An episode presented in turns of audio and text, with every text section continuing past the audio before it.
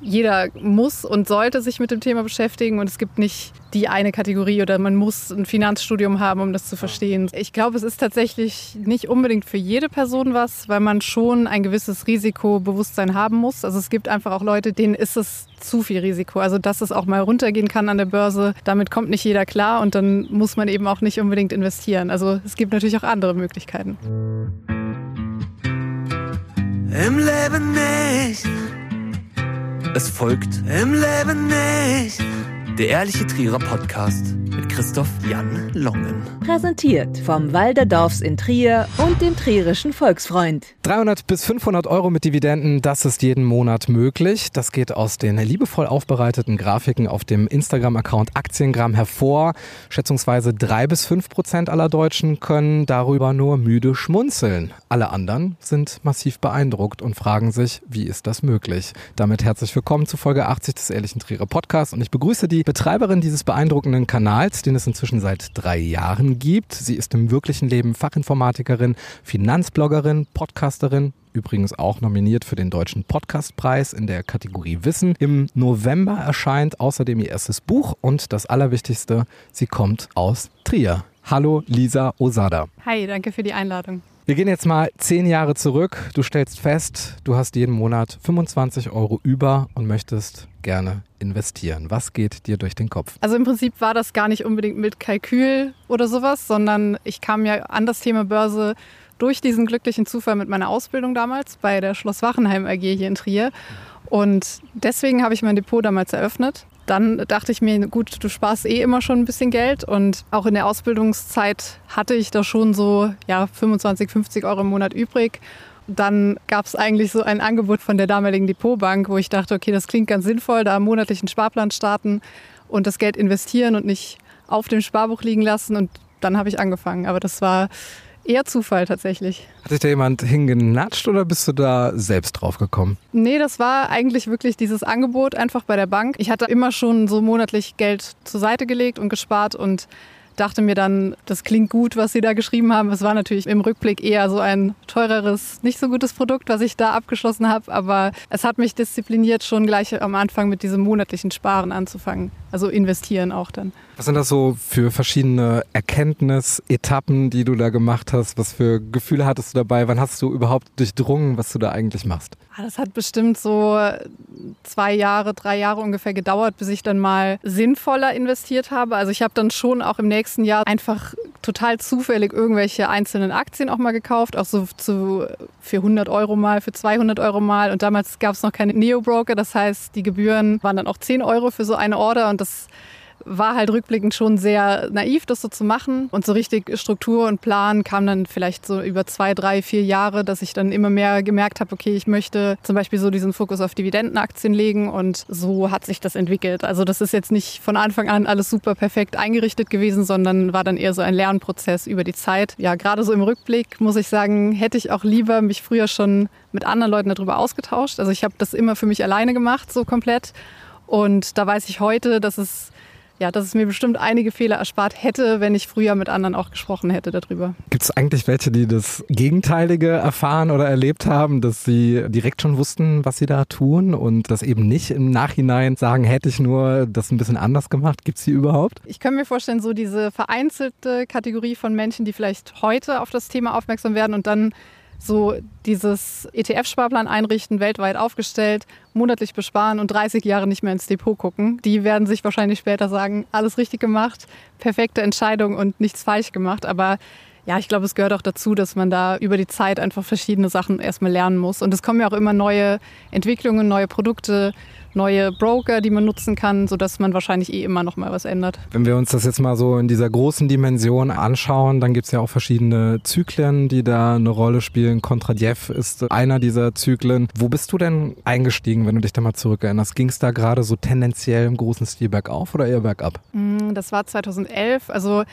Ich habe sehr viele von meinen damaligen Aktien, das waren halt viele deutsche Aktien. Ich wusste damals auch nicht, dass ich auch andere Aktien kaufen konnte. Also klassischer Home Bias sagt man dazu, dass man erstmal nur in Deutschland investiert. Und zu der Zeit, da ging es, glaube ich, erstmal seitwärts, beziehungsweise teilweise auch bergab. Also ich habe da auch teilweise dann eine Investmententscheidung bei mir war, es gibt Top- und Flop-Listen vom DAX und ich habe die Flop-Aktien gekauft. Und das war halt dann wirklich so, ohne natürlich das Risiko zu kennen, dass es auch Aktien gibt, die eben nicht wieder steigen können oder die für immer dann oder pleite gehen können. Und zu der Zeit war es dann, ja, in, in meinem Depot ging es eher bergab eine Zeit lang, weil ich dann auf schlechte Titel auch gesetzt habe und generell ging es dann eigentlich seitwärts. Also so die erste große Krise, so diese Finanzkrise habe ich verpasst im Prinzip. Mhm. Das war ja so 2008. Und dann kam tatsächlich erst wieder Corona, als es so richtig, richtig schlimm aussah im Depot. Ja. Also wenn ich mir jetzt zum Beispiel Kurse ansehe, dann sehe ich fallende Kurse mittlerweile eher als Chance. Und wenn einige Aktien als gut beschrieben werden, dann ist es für einen Invest ja eigentlich schon zu spät, weil man den Aufstieg ja gar nicht mitgenommen hat.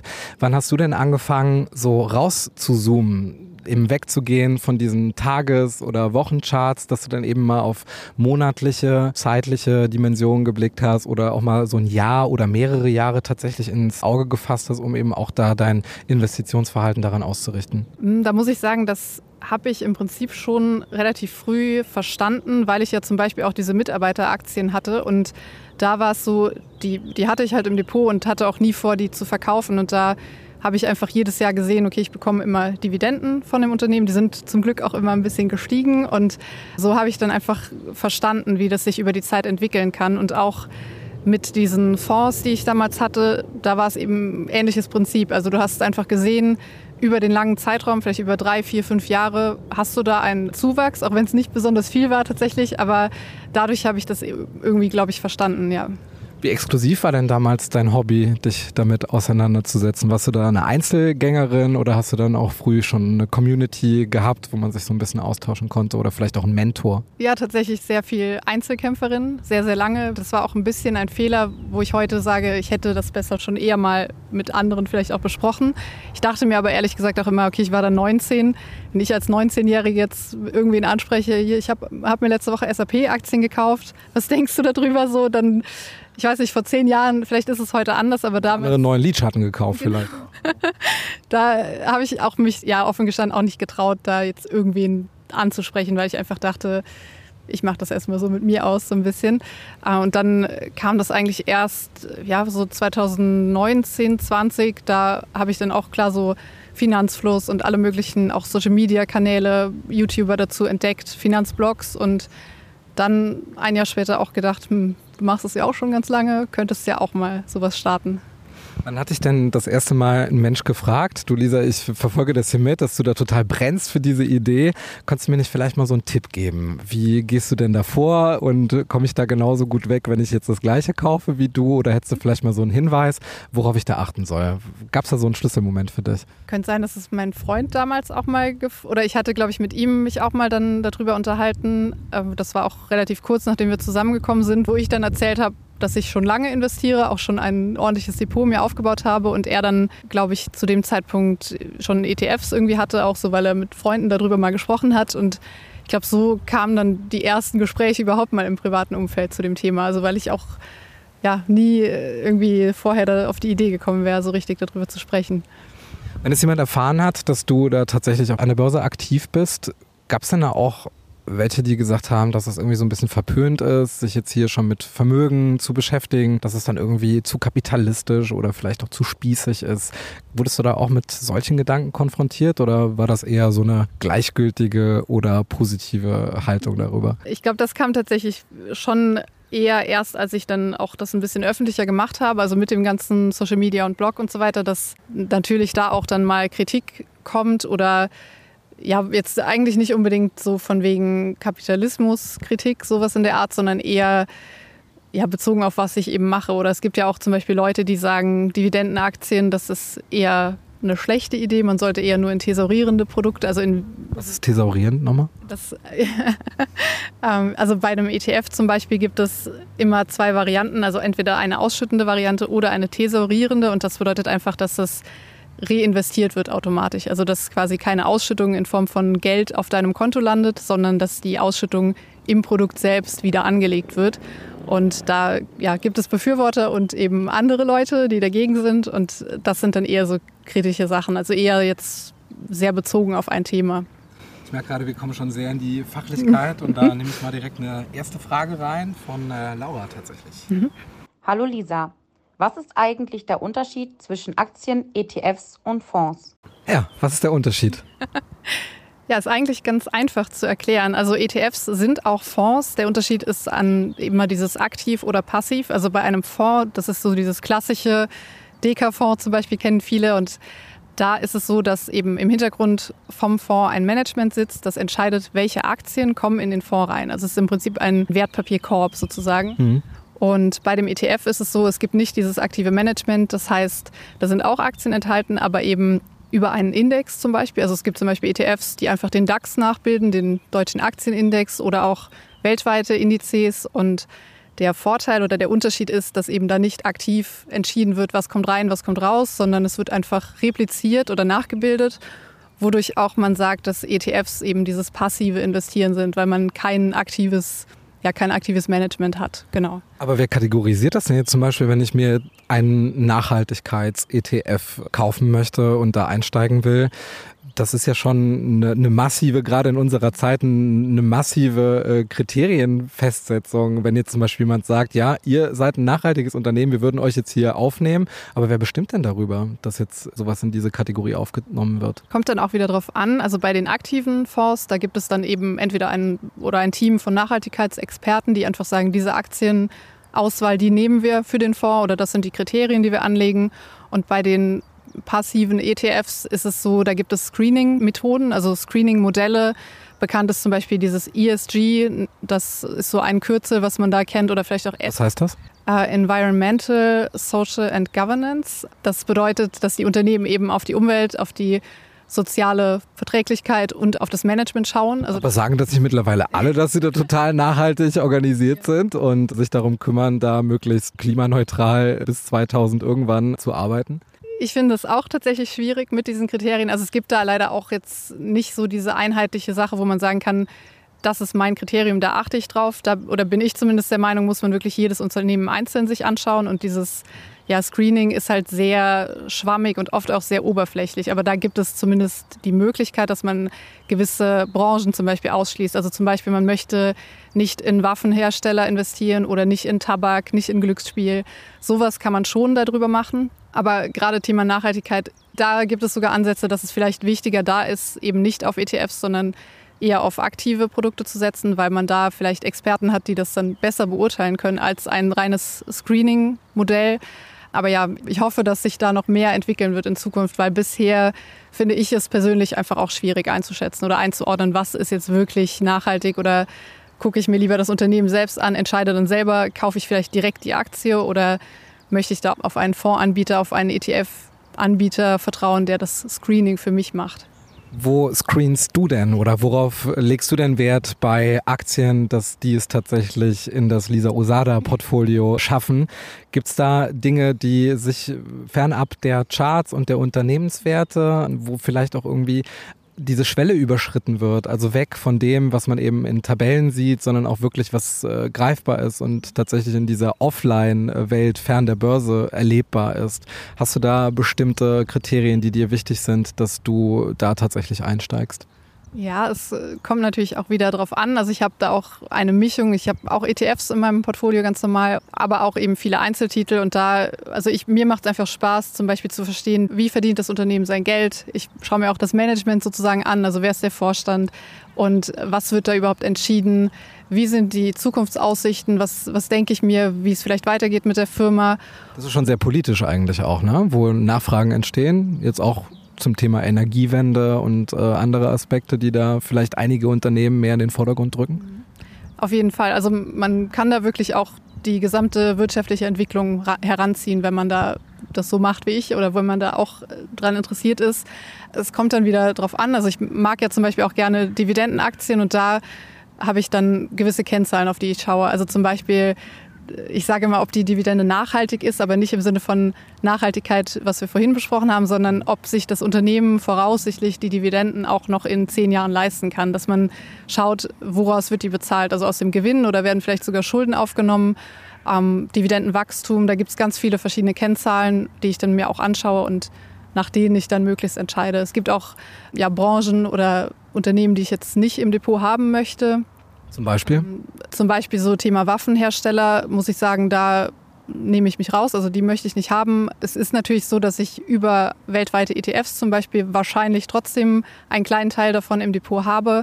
Aber jetzt als einzelne Aktie selbst kaufen möchte ich die zum Beispiel nicht. Wie bemisst du denn den Faktor Glaubwürdigkeit? Also, dass tatsächlich dann Unternehmen sich das aufs Etikett schreiben, dass sie auch tatsächlich leben. Wie bewertest du das? Gibt es da manchmal Diskrepanzen oder vielleicht auch mal wirklich Glaubwürdigkeitsaspekte, wo du sagst, ja, das ist überzeugend, das ist total transparent und äh, das ist total nachvollziehbar, wie jetzt gearbeitet wird? Ja, auch da muss man sagen, man kann es nie zu 100 Prozent herausfinden. Also gerade als Privatanleger hat man nicht die Einblicke.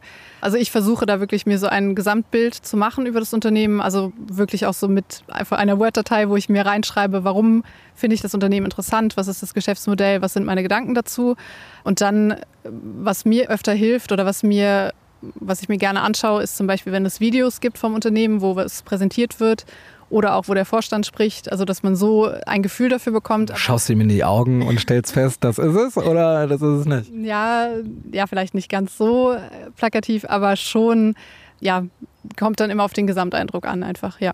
Viele Eindrücke verbindest du jetzt auch in deinem Buch, an dem du gerade schreibst. Es trägt den Titel Aktien-Life-Balance. Was verbirgt sich denn dahinter? Dass man es vielleicht mit den Börsenaktivitäten nicht übertreiben soll, dass die Aktien dabei helfen, ein ausgeglichenes Leben zu führen? Oder geht es vielleicht um die Aktien, die für Produkte stehen, die es im wirklichen Leben gibt? Alles davon ein bisschen. Also im Prinzip, man kennt ja so dieses Work-Life-Balance, ist ja immer was, was sehr oft genutzt wird. Meistens, wenn man negative Erfahrungen gesammelt hat und darauf achten soll, ja. Genau, genau.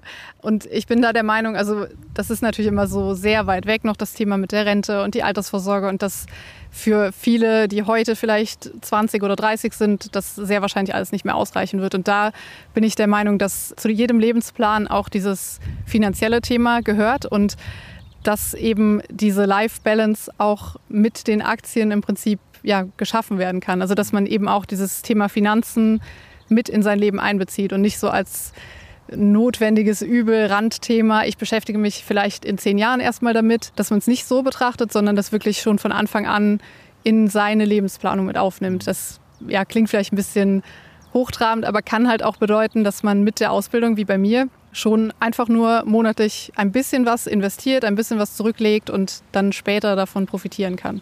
Da auch direkt die Frage von äh, Christian Eisen, inwieweit kann man denn da auch vielleicht bei der Erziehung von Kindern und Jugendlichen dazu beitragen, dass man sich da jetzt eben auch wirklich Gedanken darüber macht, dass es dann auch für das bessere Morgen reicht und da man vielleicht insofern investiert, als dass man heute nicht alles verlebt, um tatsächlich auch übermorgen noch was übrig zu haben. Hast du dir schon mal Gedanken darüber gemacht und was wäre dir da tatsächlich wichtig, was Menschen, die schon ein bisschen länger auf der Welt sind, äh, jüngeren Menschen vermitteln? Ja, da gibt es verschiedene Ansätze. Also zum einen, was ich ganz toll finde, ist so dieses über die Interessen vielleicht, diesen Sprung zu schaffen. Also Klassisches Beispiel, viele spielen Minecraft gerne, viele Kinder. Welches Unternehmen ist denn eigentlich hinter Minecraft, dass man da auf Microsoft kommt? Oder die mögen alle die, die iPhones und die Nike-Schuhe und dass man da so ein bisschen diesen, ja, diesen, diesen Weg zur Aktie vielleicht schaffen kann. Ist das nicht eine Home-Bias? also, dass man auch auf seinen Lieblingsverein äh, beim Fußball immer wettet, egal wie die Quote ist, weil man dann doch irgendwie so eher eine Herzens- als eine Kopfentscheidung trifft? Ja, Home-Bias nicht unbedingt. Ähm, das wäre dann eher wahrscheinlich Lifestyle-Bias so ein bisschen. Aber okay. ja, theoretisch wäre es, ein, wäre es so. Ähm, was jetzt auch nicht heißt, dass man dann nur die Aktien kaufen sollte. Aber ich glaube, man kann da schon viel spielerisch auch machen. Auch vielleicht Thema Dividende aus äh, Taschengeld aus Dividende oder sowas. Also dass man sagt. Wie könnte das aussehen? Mh, äh, könnte man mit einer Mischung vielleicht machen. Also dass man einen ausschüttenden ETF zum Beispiel nimmt und da ja, vielleicht gibt es mal ein, ein Geldgeschenk von Oma und Opa und das packt man dann in den ETF und dann kann man darüber die Erklärung machen. Zum Beispiel hier sind jetzt, weiß nicht, 400, 500 Euro drin und dafür bekommst du dann alle drei Monate eine Ausschüttung. Sind dann wahrscheinlich ein paar Cent nur, aber das wächst über die Zeit an und da kann man dann schon, glaube ich, dieses Bewusstsein so ein bisschen für schaffen. Also dass das Geld eben quasi für einen arbeitet, dadurch, dass es da investiert ist. Und vielleicht schafft man es dann sogar, dass das Kind irgendwann sagt, hm, das nächste Geldgeschenk möchte ich unbedingt investieren, dann kriege ich nämlich mehr Dividenden raus. So könnte man es vielleicht versuchen. Es ist nicht so, dass du deine Community erziehst, aber du gibst wertvolle Hinweise und gehst da total transparent auch um, was deinen Instagram-Kanal angeht, den du ja seit drei Jahren betreibst. Und äh, wenn man da so durch deinen Content scrollt und auch deinen Podcast hört, dann summieren sich ja da auch die Arbeitstage. War das so geplant, dass das irgendwann so ein großes Projekt wird oder äh, war das eher als äh, Hobby gedacht und du bist selbst überrascht, dass da jetzt äh, tatsächlich dann 90.000 Follower und äh, regelmäßige Interaktion mit der Community erfolgt? Ja, war überhaupt nicht so geplant und äh, ja, fand ich auch beeindruckend, wie schnell das dann doch gehen kann. Also da war auch glückliches Timing so ein bisschen der Grund, weil ich den Kanal Anfang 2020 gestartet habe und dann kam ja kurz danach. Ja, diese Zeit, ne? Genau, und dann kam die Corona-Krise und auf einmal hat jeder angefangen, sich für Aktien zu interessieren. Und äh, ja, dann ist der Account äh, sehr, sehr schnell gewachsen, muss man sagen. Also ich dachte eigentlich am Anfang vom Jahr haben irgendwann mal 10.000 Follower, das wäre ja schon Wahnsinn. Und ich glaube, Ende des Jahres waren schon 25.000. Also das ist wirklich enorm schnell gegangen dann. Was war denn deine Motivation? Wolltest du so eine Projektionsfläche haben? Vielleicht auch so ein bisschen, um das zu dokumentieren, was du da gerade tust, was ja auch sehr visuell, ästhetisch aufbereitet ist? Oder ging es tatsächlich auch darum, anderen Menschen zu helfen? Ja, auch beides. Also ich hatte dann ja, wie gesagt, schon so ein, zwei Jahre auch andere einfach verfolgt und dachte mir, dass ich da auch was, was beitragen kann. Also einfach auch zeigen, dass man sich auch als Frau für das Thema Finanzen interessieren kann, dass man nicht aus dem Finanzbereich kommen muss, um das spannend zu finden. Und ja, ich hatte auch einfach Spaß daran, die, die Texte zu schreiben, die, die Grafiken zu erstellen und wollte es auch klar auch ein bisschen dokumentieren, ja. Bist du inzwischen so in einer Bubble angekommen? Ich meine, du hast ja Finanzfluss, ein Interview gegeben, ist ja auch einer der Reichweiten oder wenn nicht sogar der reichweitenstärkste äh, Investmentkanal, Business Insider ein Interview gegeben, dann noch einen Auftritt bei NTV. Wie geht's dir damit? Das ist ja nicht mehr nur Handwerk, das ist ja auch gleichzeitig schon Fame, ne?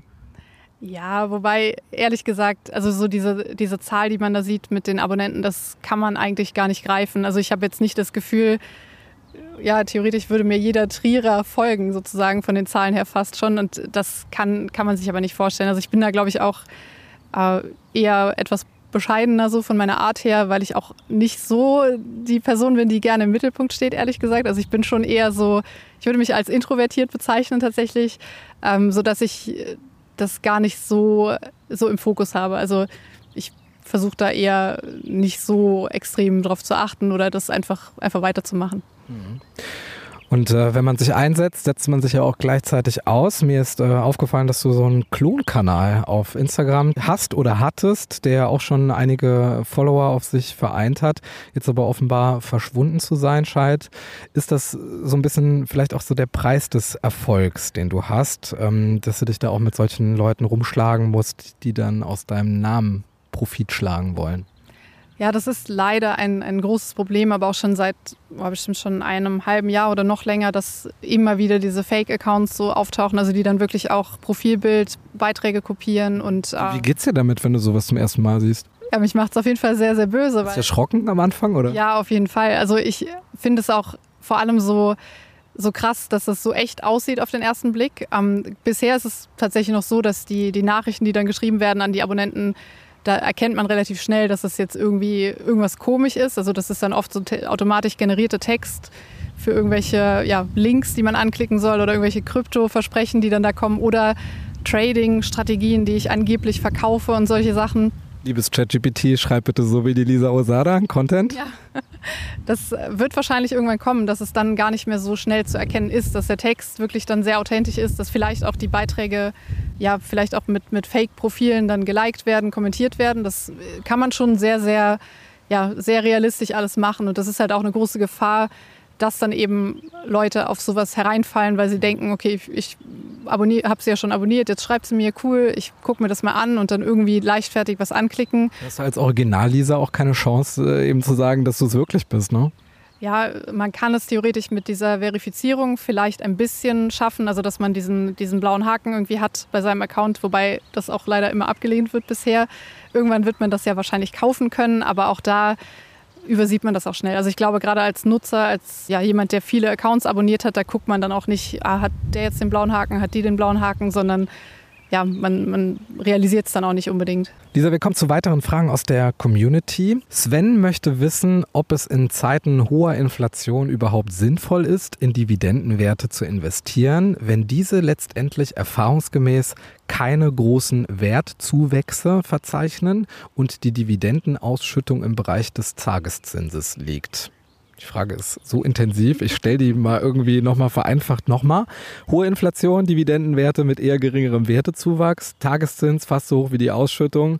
Sollte man besser umschichten in ein Tagesgeldkonto oder was soll man da machen? Kommt natürlich sehr auf die eigene Anlagephilosophie an, so ein bisschen. Also da muss man auch sagen, klar, Dividendenaktien ist jetzt auch nichts für jeden. Aber prinzipiell ist die Inflation ja immer die Momentaufnahme, wie es aktuell ist. Also klar, wir hatten auch Inflation 8, 7 Prozent. Und trotzdem hat man bei vielen Dividendenaktien, wenn man da auf die Qualität schaut, eben auch die Möglichkeit oder das Potenzial, dass sowohl der Kurs sich gut entwickelt, als auch die Dividende gesteigert wird. Also es gibt dann das Dividendenwachstum und auch die Steigerungen an sich. Also, dass es halt schon vorkommen kann. Der hält ja seinen Anteil, ne? Genau. Das ist im Prinzip ist die Dividendenrendite, die man sieht beim Broker, ist ja immer auf den aktuellen Kurs bezogen. Es kann aber ja sein, dass ich die Aktie vielleicht vor zwei Jahren für den halben Kurs gekauft habe. Das heißt, meine Dividendenrendite persönlich ist viel höher. Und das sieht man eben auf den ersten Blick nicht. Aber dadurch, also ich, ich kenne da tatsächlich auch mittlerweile Leute, die schon ja, 40 Jahre investiert sind, also auch am Stück wirklich in vielleicht eine Auswahl von Aktien haben und dann heute die Dividenden so hoch ausfallen, wie sie damals den Einstandswert für den Kauf hatten. Also dass sie wirklich mehrere 10.000 Euro Dividenden bekommen von einer einzigen Aktie, die sie vielleicht damals für, ja, war noch D-Mark, für ja, 2000 D-Mark mal gekauft haben. Und das, das sieht man aber eben nicht. Das ist immer so dieses Schwierige, was man nicht greifbar machen kann außer mit so einem Beispiel, was man vielleicht auch selber dann erfährt. Also ich habe zum Beispiel die Procter Gamble Aktie, also jetzt mal Disclaimer vorweg natürlich, keine Anlageberatung und mm -mm. ich spreche nur über meine persönliche Erfahrung, ähm, aber ein Beispiel dazu, die Procter Gamble Aktie zum Beispiel habe ich 2018 gekauft in mein Depot, ich glaube ungefähr für 2000 Euro, der Kurs war, ich meine, um die 60 Euro oder 65 oder sowas. Ah, und die ist heute, hat sich im Kurs verdoppelt, aber auch die Dividende wächst stetig. Das heißt, ich habe damals dann ja vielleicht sieben Euro bekommen, äh, quartalsweise, weil das bei amerikanischen Unternehmen quartalsweise oft ausgeschüttet wird. Und heute bekomme ich dann schon 35 oder 40 Euro mhm. und einfach nur durch, durch nichts tun. Also das ist halt so dieses, das muss man eigentlich verstehen. Also dass es oft dieses Nichtstun am Ende diesen tollen Effekt dann bringt. Und die Rendite, die ich mit der Aktie habe, die bekomme ich halt nie im Leben mit einem Tagesgeld. Also das ist halt dann dieses gesamte Wachstum, was sich da entwickeln kann. Wenn man Aktienwachstum mal vergleicht, vielleicht mit einem etwas plakativen Bild und man einfach mal so einen Zug nimmt, ein Zug, der volle Fahrt aufgenommen hat, da ist es sehr, sehr schwierig einzusteigen und du hast keinen Geschwindigkeitszuwachs. Wenn jetzt aber ein Zug irgendwo anhält oder mal kurz äh, eine Zäsur einleitet, wo er vorher langsamer geworden ist, stillsteht und dann wieder anfährt, ist das vielleicht so der beste Moment, um einzusteigen? Mm, kommt drauf an, wo der hinfährt, würde ich sagen. Geht ja um die Geschwindigkeit jetzt. Also ich glaube, wo man es vielleicht auch gut mit erklären kann, ist so dieser Schneeball, ne, dass man so sagt, der, der Schneeball beginnt ganz klein und über die Zeit rollt er weiter und wird immer größer. So. Und das kann man sich, glaube ich, mit, mit den Dividenden vorstellen, aber auch eben mit, mit Kurswachstum.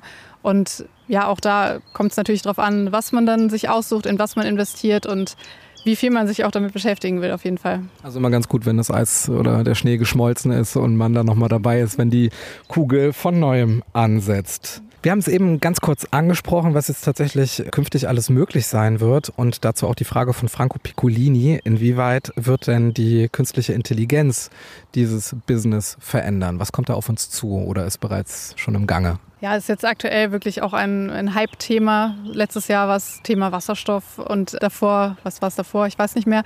Aber das äh, muss man dann abwarten, was da wirklich sich effektiv daraus entwickelt. Also es gibt ja zum Beispiel schon sowas wie diese Robo-Advisor, also dass du wirklich so ein ähm, algorithmusbasiertes Anlagevolumen hast oder ein Anlagedepot, was, was dir quasi automatisch generiert wird gibt es im Prinzip schon und das kann natürlich mit KI oder mit AI noch verbessert oder ausgebaut werden. Ist das gewissermaßen so ein Schere, Stein, Papier antizipieren? was der nächste Zug sein könnte? Oder ist äh, KI da noch nicht so weit? Es gab ja damals irgendwie vor Jahrzehnten den Vergleich, dass ein trainierter Affe genauso erfolgreich sein könnte wie der größte Börsenspezialist. Aber bewegen wir uns langsam in die Richtung, dass da Schritte antizipiert werden? Also ich glaube, auch die KI wird eben nicht vorhersehen können, was passiert. Also das ist ja so an der Börse, dass man im Prinzip nie wissen kann, was morgen ist. Und eben die, nur dieses Langfristige weiß man aus der Historie, dass langfristig das äh, sich positiv entwickelt.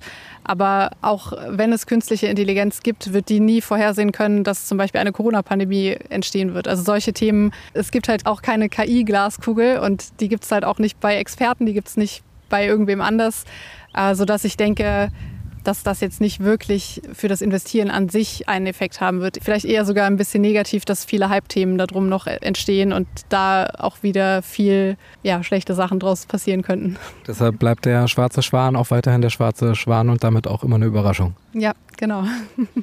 Lisa, ich habe mich mal für unser Interview in der Trierer Fußgängerzone umgehört und habe jemanden gefunden, der genauso alt ist, wie du damals warst, als du eingestiegen bist. Hallo, ich heiße Niro und ich bin 19.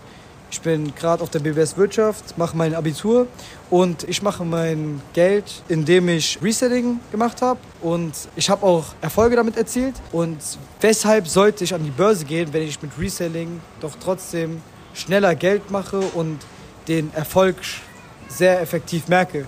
Also weshalb sollte ich an die Börse gehen?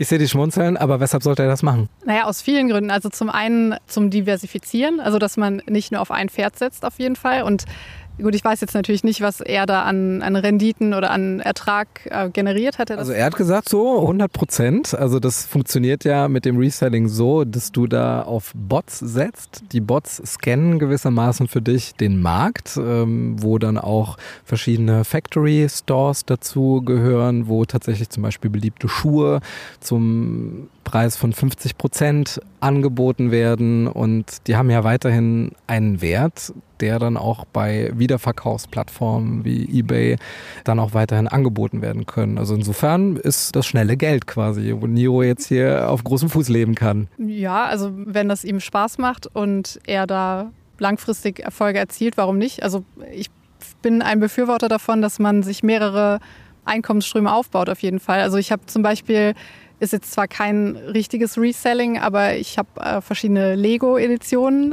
und habe da so ein kleines Lego-Depot, nenne ich das, wo ich drauf spekuliere, die vielleicht irgendwann mal für einen höheren Betrag verkaufen zu können. Wahrscheinlich in, in einigen Jahren erst, also wenn die schon äh, End of Life haben, also quasi nicht mehr verkauft werden weil ich es einfach toll finde. Also gerade so gewisse Editionen, das gibt es ja auch mit allem Möglichen, gibt es mit Pokémon-Karten, das kenn, kennt unsere Generation ja auch noch früher, was da ein Hype entstanden ist, wo man sich heute ärgert, hätte ich die mal alle original eingepackt gelassen, hätte sich wahrscheinlich gelohnt oder auch Konsolen und Videospiele.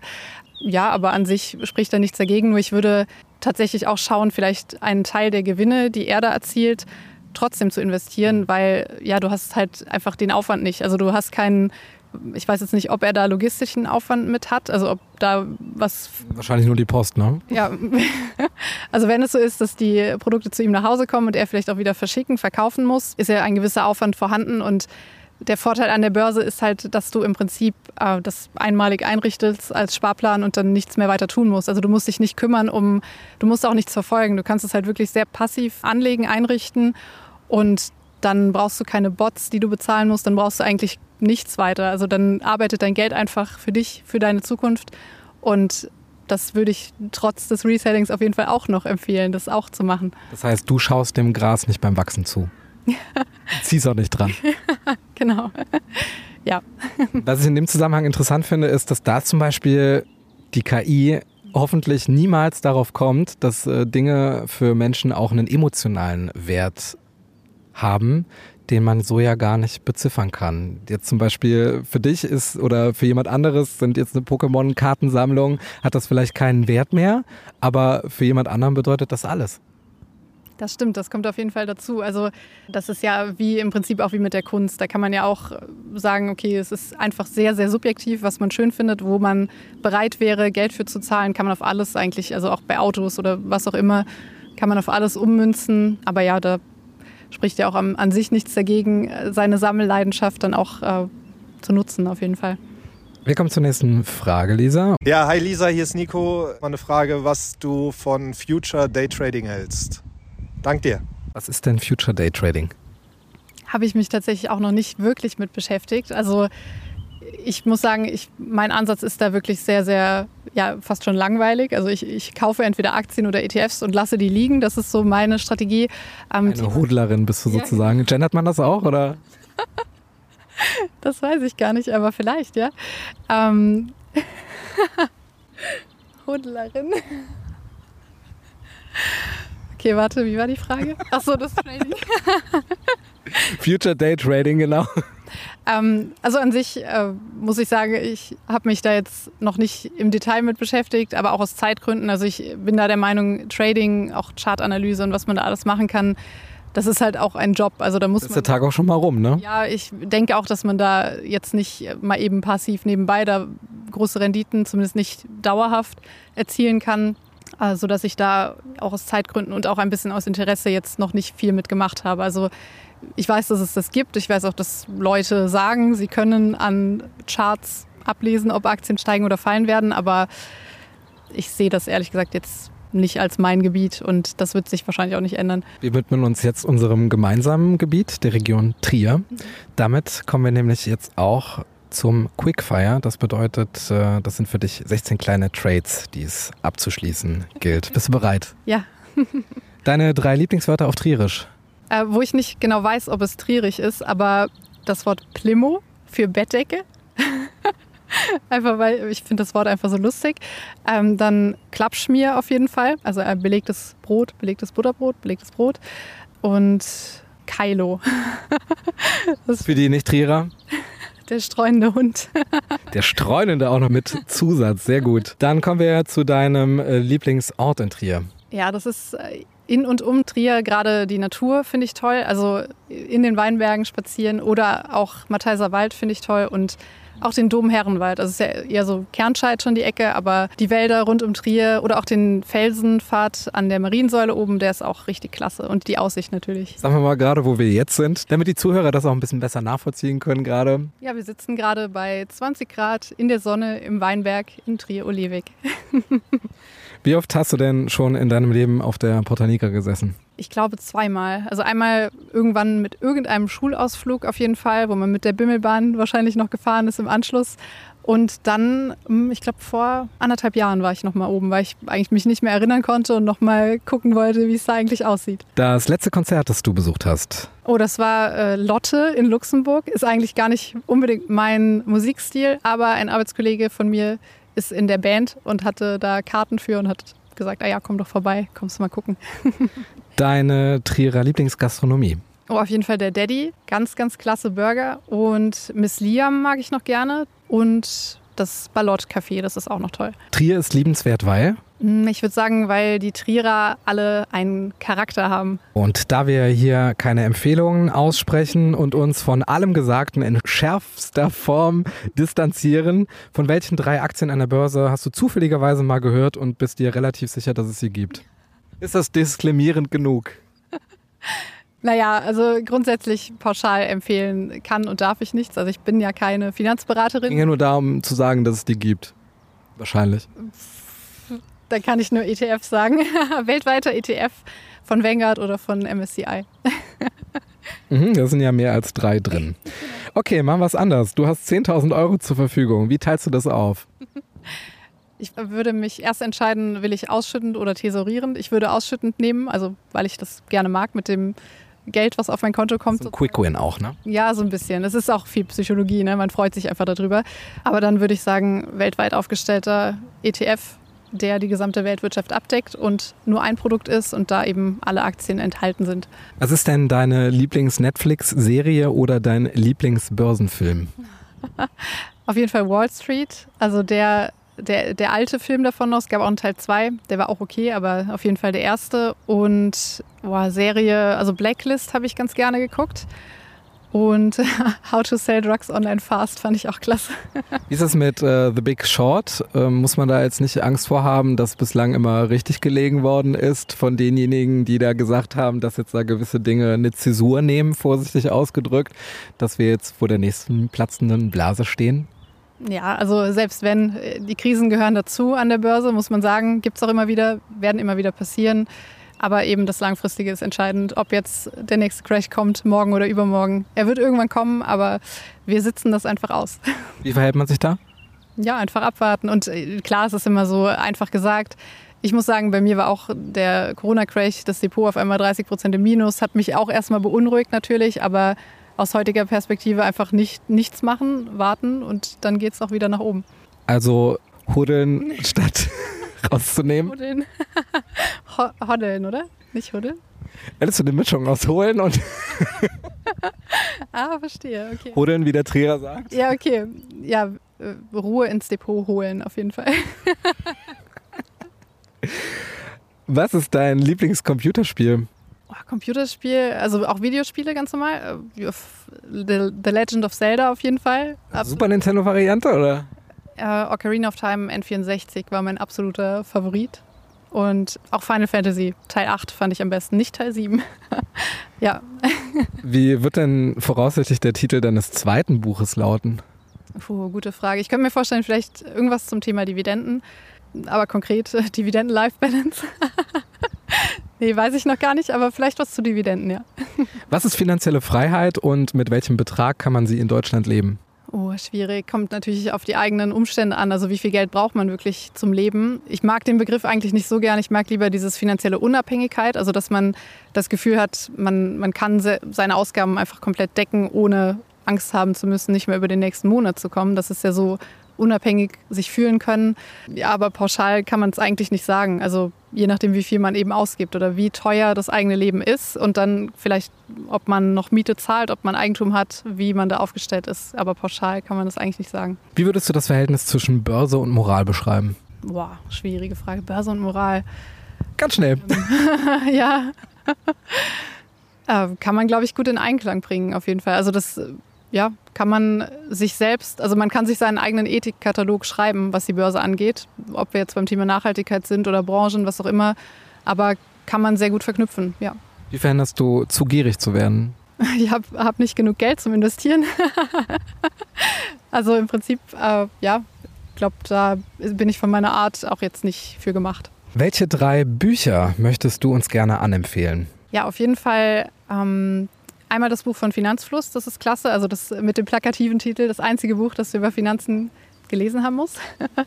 Das ist super für den Einstieg gerade. Also das behandelt sehr viele Themen, auch Versicherungen, auch ETFs nochmal im Detail, was Aktien sind, was Dividenden sind, welche Steuern fallen an, alles rund um das Thema. Was ich auch gerne mag, ist das klugen Investors Handbuch von Dr. Markus Elsässer. Das ist auch ein tolles Buch, eher auch so ein bisschen Motivation für den eigenen Lebensweg und alles rund darum. Ähm, und dann noch ein Nicht-Börsenbuch, Nur wer träumt ist frei von Ernst Wilhelm Heine. Das ist so ein, kennt glaube ich fast niemand das Buch oder ich habe noch niemanden getroffen, dem ich das gesagt habe und der das Buch kannte, aber es ist so ein Buch, das sollte man alle fünf bis zehn Jahre mal lesen und nochmal neu drüber nachdenken. Und jetzt, liebe Lisa, stell dir vor, du könntest alle Plakatwände in Trier mit einem Satz versehen. Welcher wäre das? Kümmer dich heute um dein Geld, damit sich dein Geld morgen um dich kümmert. Das ist ein schönes Schlusswort für die 80. Folge des Ehrlichen Trierer Podcasts. Heute mit Lisa Osada. Sie ist Betreiberin des Instagram-Kanals Aktiengramm, Fachinformatikerin, Podcasterin. Im November erscheint ihr erstes Buch mit dem Titel Aktien Life Balance.